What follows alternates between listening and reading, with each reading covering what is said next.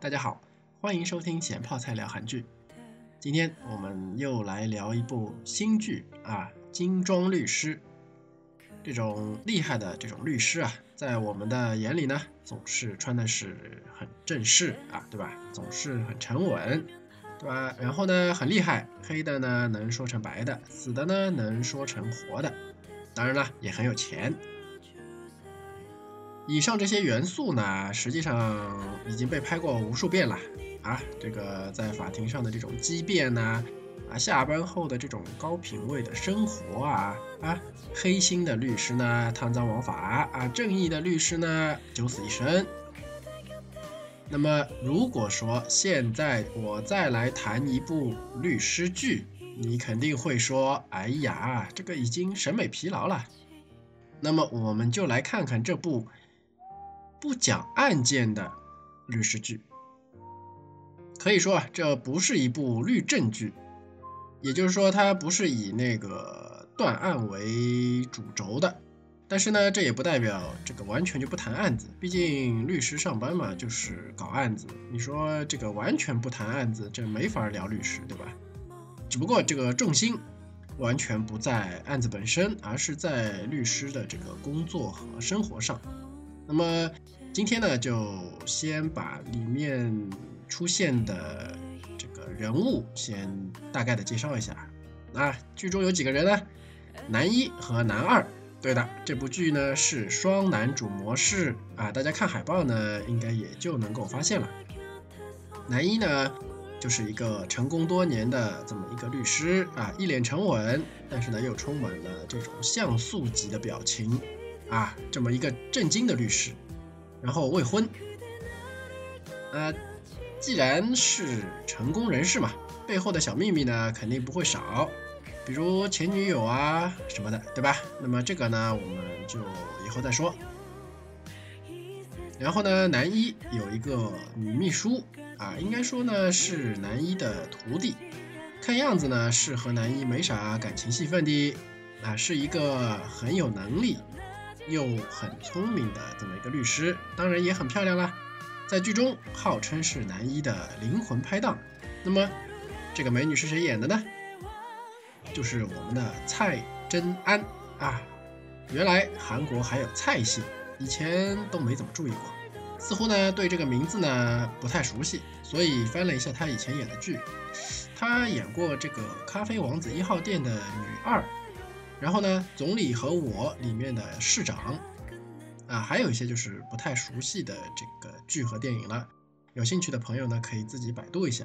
他在剧中的这个秘书呢，给人感觉是干练，然后又有点这种古灵精怪的感觉。然后，那么男二有没有秘书呢？啊，当然是没有啊，因为男二他是个实习实习生。啊，然后呢，这个男二其实并不简单，和男一的设定呢有一些些类似。啊，男一不是一出场就是成功人士嘛，这个男二呢一出场就是天赋异禀。首先就是年轻、正直、有原则、聪明啊，过目不忘。然后呢，背过法典，替人考过司法考，而且在考试当中啊，为了不引起过度的注意啊，特意的写错了一道题。怎么样？就是这么强悍，学霸啊！可惜出场的时候呢，他和律师这个行业啊半毛钱关系都没有，是一个呃没啥正经工作啊，到处给人这种才艺表演的这么一个主。不过这个剧情啊，我看着呢是有点尬的。你说啊，一个富二代对吧？呃，跑到 KTV 包厢里面，或者是跑到这种酒吧的这种包厢里面，你说撒钱干啥的没有啊？是吧？一般呢，这个酒和女人是肯定不会少的，要么酒多，要么女人多，要么狐朋狗友多，对吧？再恶劣一点呢，啊，抽点违法的，啊，喝点违法的，或者叫妹子脱脱衣服之类，做点违法的事情，对吧？像这部剧中啊，这个富二代找了一个很有知识才能的人来做智力问答，哈，我倒是第一次看到。难道这个富二代立志于成为一个综艺节目的主持人吗？总之，呃，我们就当这段是为了体现男二的这个博学多才啊，而且呢是生活困境吧。但是呢，不得不说这一段是非常的尬。但就是这段很尬的戏，却是男二呢踏上律师生涯的开端。之后讲剧情的时候再具体讲。男二的才华呢，在一次很偶然的机会啊，被男一所发现。那么在这个之前呢，和其他千千万万韩剧牛掰到不行的这个主角是一样的。我们的这个男一也是啊，我不要助理，在我面前助理都是渣渣啊之类的这种态度。但是呢，鉴于老板的压力，不得不象征性的呃去招一个。然而呢，千千万万的主角最终还是会和这个助理擦出火花。这部剧呢也是一样，啊，我说的一样是指男二就成了男一的助理啊，他们两个呢之间是没有火花的。然后进了律师事务所以后呢，男二是有一个领导的，是的，啊，按照工作关系他是男一的助理，但是呢，在公司的这个层面上面，那么多的助理，自然呢是有一个助理主管。来管理的。那么，我们的漂亮可爱又有那么点孩子气的助理主管就登场了。这个助理主管是谁演的呢？就是高胜熙。感觉这个人设啊，还是那很符合高妹妹以往的这种演绎风格的。虽然说现在才第四集啊，但是呢，已经可以看出。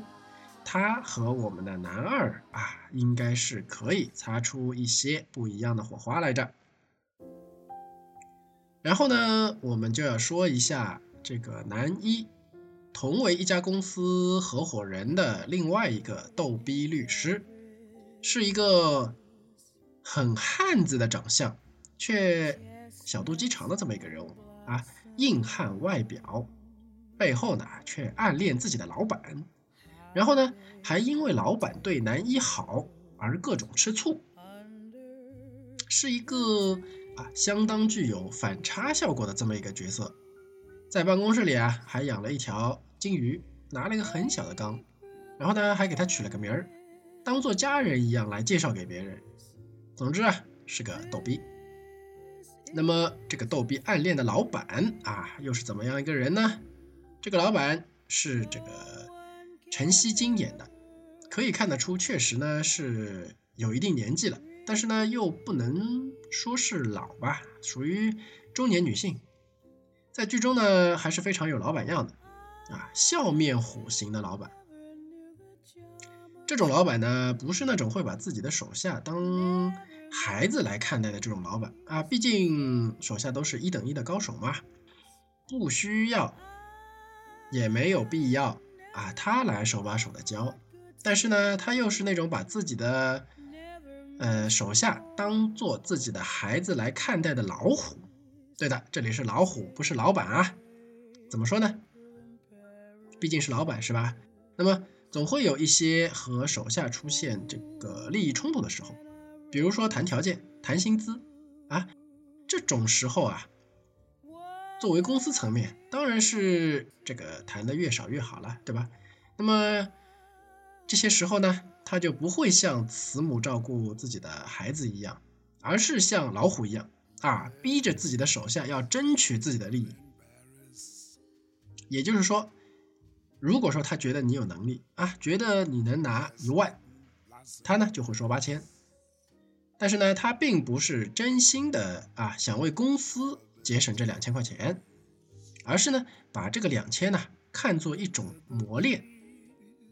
当然，如果你最终是没有能争取到这两千的话呢，也就只能说明你现在的能力只值八千了。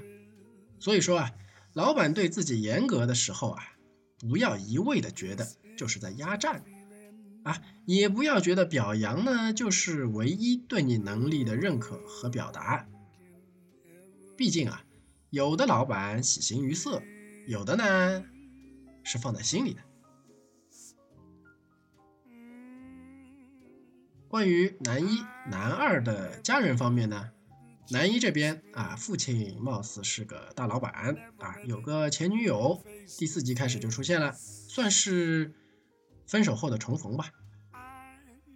男二的父母呢有做介绍啊，在一起车祸中呢丧生了。男二呢是由奶奶抚养长大的，但是奶奶的身体不太好，长期住院。呃，男二身边呢有两个朋友，嗯，一个呢是酒吧里面干服务员，嗯，也就是给男二介绍才艺表演生意的这个人。另一个呢，貌似是这个服务员的妹妹。总之关系还不错，把他当哥哥啊，没有爱情火花的这种关系。呃，暂时在剧中的戏份不算多，属于比较边缘的人物。不知道后面呢会不会有一些这种戏份在里面。基本上啊，主要人物呢就是在这里了，剩下来呢就是一大堆这种来来往往的客户啦，有离婚诉讼的，有性骚扰诉讼的。有富二代吸毒的，有准备退休的大公司创始人的，还有男一他爹。是的，男一呢就是富二代，但是啊，要让自己的老爹做自己的客户，也不是那种吃一顿饭啊说一下就能搞定的，还是要自己去努力的。我觉得这部剧最不错的地方就是讲述啊，在成功的道路上面。所有的各种，比如说像这个男一和他父亲这种，啊关系，只是呢一场自助餐的门票，进去以后啊，东西要自己挑，自己拿，自己吃，没人会给你端到面前还喂到嘴里。如果不努力啊，有关系的，一样是会饿死。而生活中很多人啊，觉得靠了关系就瘫痪了啊。出门有人推，吃饭有人喂啊，凭什么呀？是吧？凭什么呀？你父母都只喂了你几年啊，对吧？凭什么你自己有手有脚啊？别人把所有东西弄好了塞你嘴里啊，是吧？说白了，各种关系无非就是插个队而已。但很多人呢，把关系看成了是包办婚姻。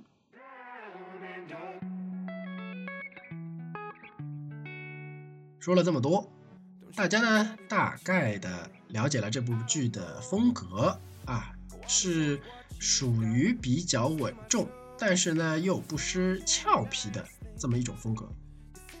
只是啊，这么一部不以辩护为主内容的剧呢，男二还要背大量的这种法律条款的这种台词啊，实在是也是很可怜的。关于。剧情啊，请继续收听下一期的闲泡仔聊韩剧。那么我们在下一期呢，具体来讲讲究竟发生了什么故事。那么今天就先聊到这里。